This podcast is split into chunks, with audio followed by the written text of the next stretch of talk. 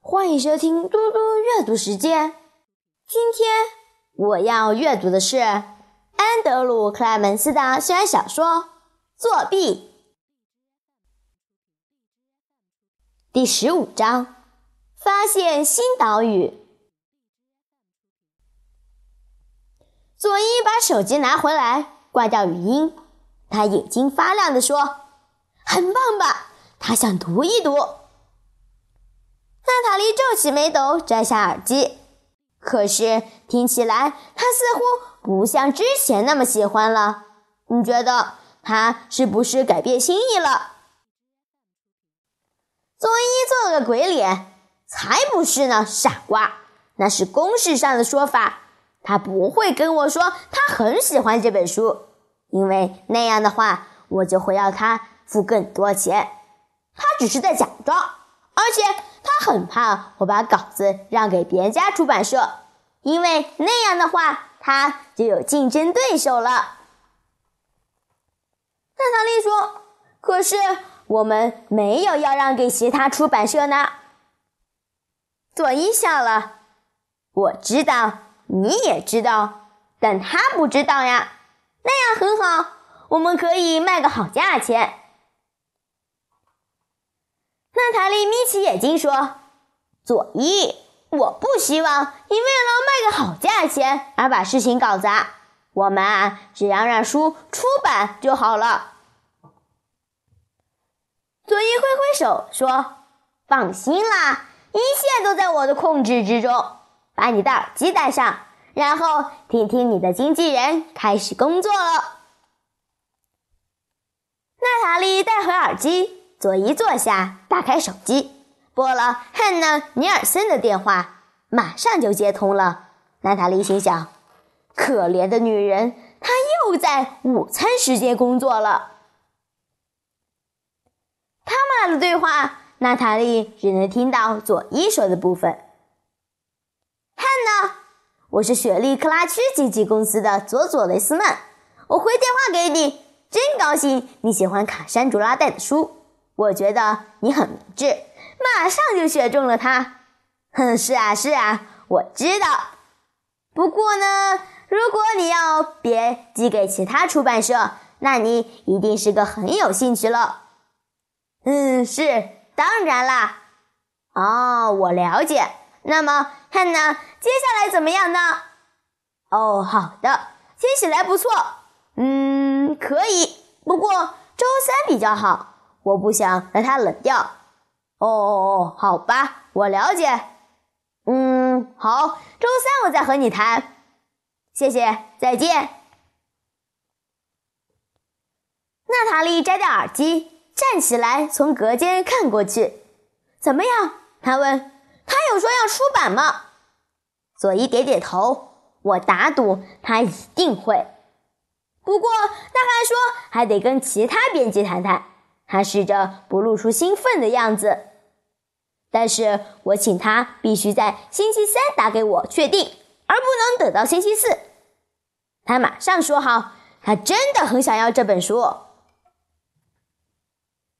跟佐佐讲完电话后五分钟，汉娜·尼尔森轻轻敲了莱萨·斯普林菲尔德的门，门是开着的。他探头进去，莱萨正在讲电话。但他比手势要汉娜进去坐下。莱萨的办公室有汉娜的四倍大，里面有张沙发，一小张会议桌在窗边，往下可以看到大楼广场的树木和喷泉。汉娜在桌边坐着，假装没听到他讲这话。莱萨挂掉电话之后说：“你跟那个经纪人谈过了吗？”汉娜说：“谈过了，他说周三等我们回复。